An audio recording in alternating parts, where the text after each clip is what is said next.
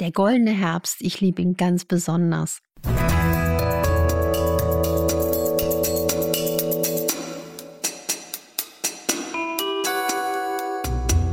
Dr. Anne Fleck, Gesundheit und Ernährung mit Brigitte.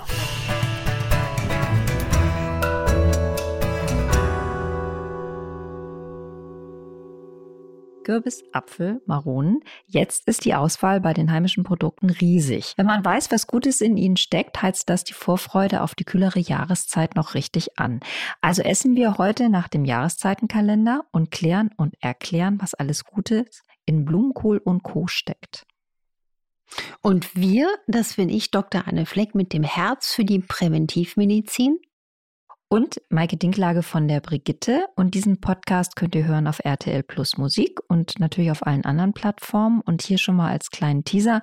Am Ende der Folge verlosen wir noch ein Dog Special Paket. Uh, uh, ist das wohl? ja, genau. Ja, schön. Fangen wir mal an mit der Frage, Anne. Das ist ja ein Thema, bei dem du nur so sprudelst, nämlich gesunde Ernährung nach dem Jahreszeitenkalender. Dann, wenn die guten Nährstoffe noch frisch und gut verfügbar sind, wie jetzt eben im Herbst, was ist für dich so die richtige Stärke der Herbstküche? Die Stärke der Herbstküche ist die, im Sommer haben wir ja sehr, sehr viel auch Sonne in die Lebensmittel bekommen. Das heißt, Sommer und Herbst bieten uns wirklich schöne, nährstoffdichte und geschmacklich faszinierende Mahlzeiten. Und da gibt es ja ein paar ganz, ganz großartige Helden, wenn wir jetzt an die Familie der Kohlgemüse denken. Der Grünkohl, der eigentlich so wertvoll ist wie ein kleines Steak. Dann der Rosenkohl, den ich persönlich nicht ganz so doll mag, aber viele, viele. Der Rotkohl, der Vitamin C Bombe ist, ja, die Acai-Beere sogar übertrifft. Blumenkohl, aber auch der herrliche Kürbis, Pilze, rote Beete, der simple Apfel, der ja wirklich so besticht in seiner gesundheitlichen Wirkung. An apple a day ist berechtigt, allein der Pektingehalt, diese tolle Ballaststoffbombe sei genannt oder Birnen, die ich auch sehr schätze, aber auch Kastanien und Nüsse. Also wer auch schon mal eine Kastaniensoße gemacht hat, das ist doch ein Gedicht. Und natürlich auch Brombeeren und Holunderbeeren. Und jetzt tropft mir wirklich der Zahn.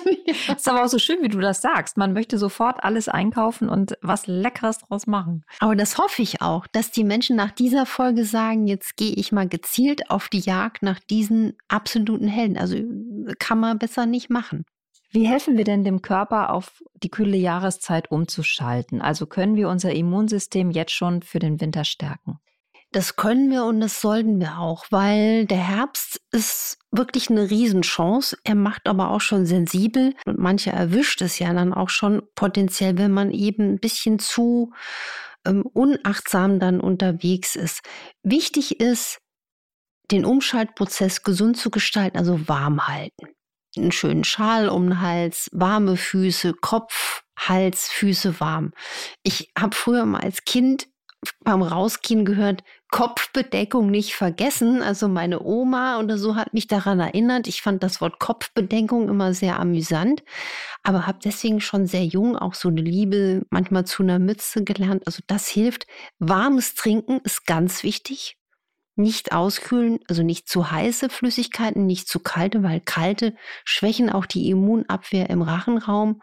Und was ich auch toll finde, zum Beispiel, wenn man dann jetzt auch in U-Bahn, S-Bahn unterwegs ist oder in der Bahn äh, oder viele Menschen sind unterwegs. Ich auch mal ein Fan, mal ein Meersalzspray zu benutzen oder mal ein Cystuspastille zu lutschen, warm zu trinken, weil dann hat man ungemein viel auch in der Rachenabwehr getan. Oder auch ein Kamillentee. Wer den mag, das hat auch eine schöne desinfizierte Wirkung. So kann man auch über das Thema Ernährung hinaus viel tun und von dem Essen her, was wir eingangs genannt haben, diese tollen Helden, Kohlgemüse, bieten so viel Vitamin C, Senfglykoside helfen sogar, Krebszellen abzuwehren und sie haben auch einen wirklich ganz starken immunstärkenden Effekt aufgrund der Ballaststoffe. Lass uns mal die einzelnen oder einige dieser Gemüsesorten angucken und gucken, was so deren spezielle Vorteile sind. Also der Blumenkohl zum Beispiel, der kommt ja mal so ein bisschen langweilig daher, braucht ordentlich Gewürze zum Aufpeppen, aber der kann auch was. Der kann auch was, weil er vor allen Dingen auch Vitamin C liefert. Er liefert auch Eisen, er liefert auch Mineralien, Kalium und so weiter. Und ähm, weil er eben geschmacklich nicht so penetrant ist, sehe ich in ihm auch eine Chance, dass man ihn auch lieben lernt. Ich bin eher ein Fan von Spitzkohl, also den habe ich unter meinen Kohlgemüsen am liebsten. Er ist sehr, sehr gut verträglich und ist auch geschmacklich nicht so ein, so ein penetranter Typ. Rosenkohl, du hast schon gesagt, ist nicht dein Liebstes, aber man weiß doch immerhin, dass der ordentlich Eiweiß enthält.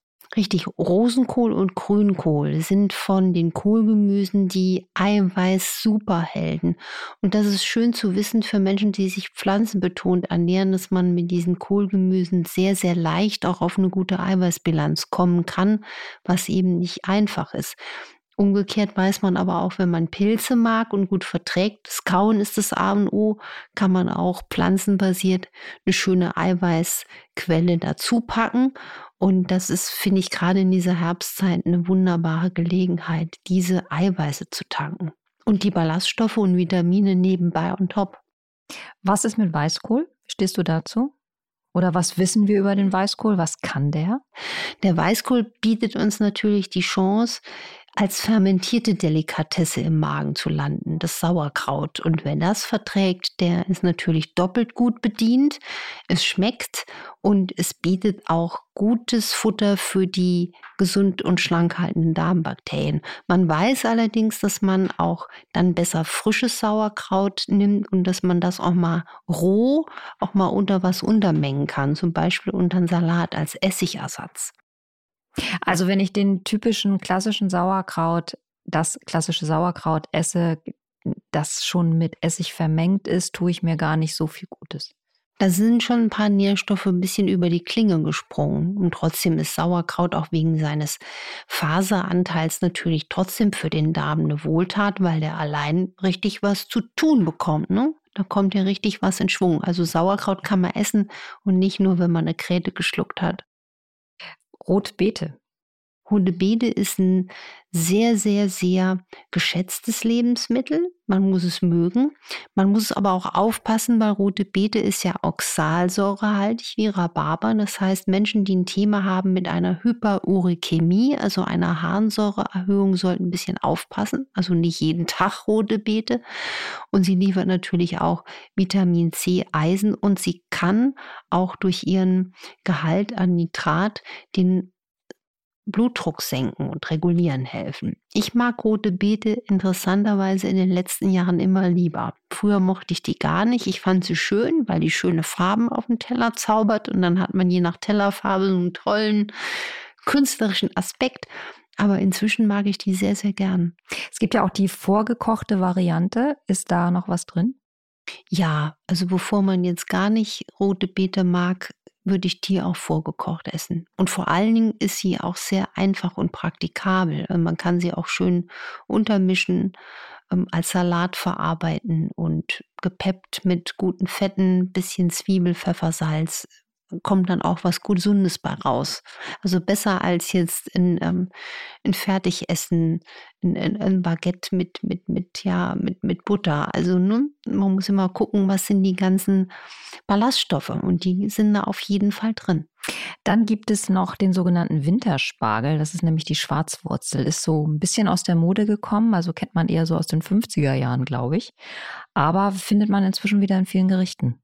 Die Schwarzwurzel ist auch schön, weil sie hat auch eine gute Eiweißbilanz und auch eine hohe Ballaststoffbilanz. Ich finde, sie ist auch geschmacklich gut vertretbar. Sie ist auch preisgünstig. Also die kann man gerne mal wieder entdecken. Du hast öfter die Pilze erwähnt und die es so gut zu kauen gilt. Speziell der Champignon ist ja der beliebteste Pilz in Deutschland. Kann der auch was oder gibt es andere Sorten, wo du sagst, die sind reichhaltiger auf dem Teller? Naja, man muss gucken, ne, was schön ist, wenn die Zuchtpilze äh, verzehrt werden, haben die jetzt nicht so eine Belastung wie andere Pilze, die man jetzt im Wald sammelt, selber. Schadstoffbelastung. Ist genau, eine Schadstoffbelastung ist geringer bei, oder bei den Zuchtpilzen. Also der Kulturchampignon ist genau. quasi gesünder als der Wild. Ja, muss man ein bisschen, äh, macht schon teilweise Unterschied.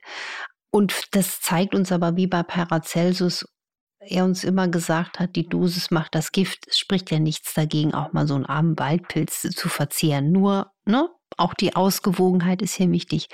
Aber es gibt natürlich andere Pilzsorten, die ähm, nochmal mehr punkten in puncto Eiweißgehalt, zum Beispiel auch Shiitake-Pilze oder Austernpilze.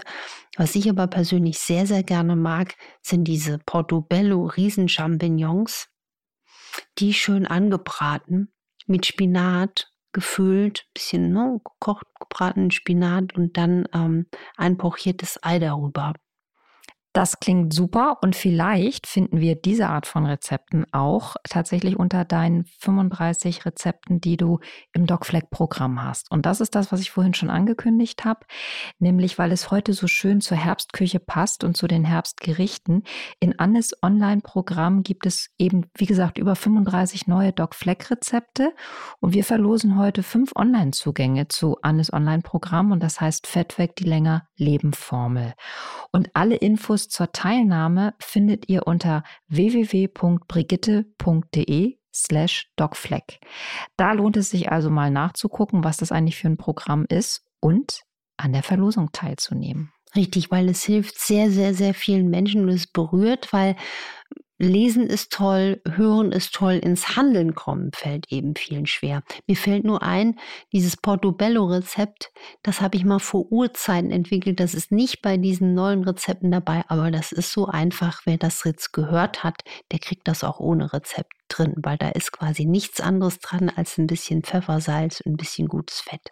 Eine gute, ein guter Tipp einfach, um das schnell mal nachzukochen und auszuprobieren. Genau. Und nächstes Mal sprechen wir über was völlig anderes. Weg vom Genuss und hin zu unseren Füßen. Ach so, ich dachte schon zur Askese. Nee, nee nicht zu, nein, da wollen wir überhaupt niemals hin. Gerüche, Laufprobleme, Schuhwerk, Nagelpilz, also buntes Spektrum, was so bei den Füßen los ist und wie wir unseren Füßen und unserem Gang einfach besser in die Gänge helfen können. Das, Entschuldigung, Wortspiel musste noch eben sein. Wir freuen uns auf euch. Wir freuen uns und macht was draus. Tschüss. Tschüss.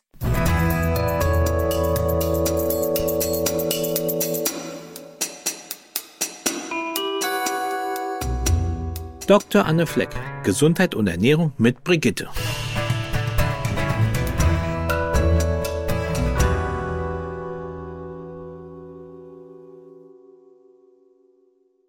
Dieser Podcast ist eine Produktion der Audio Alliance.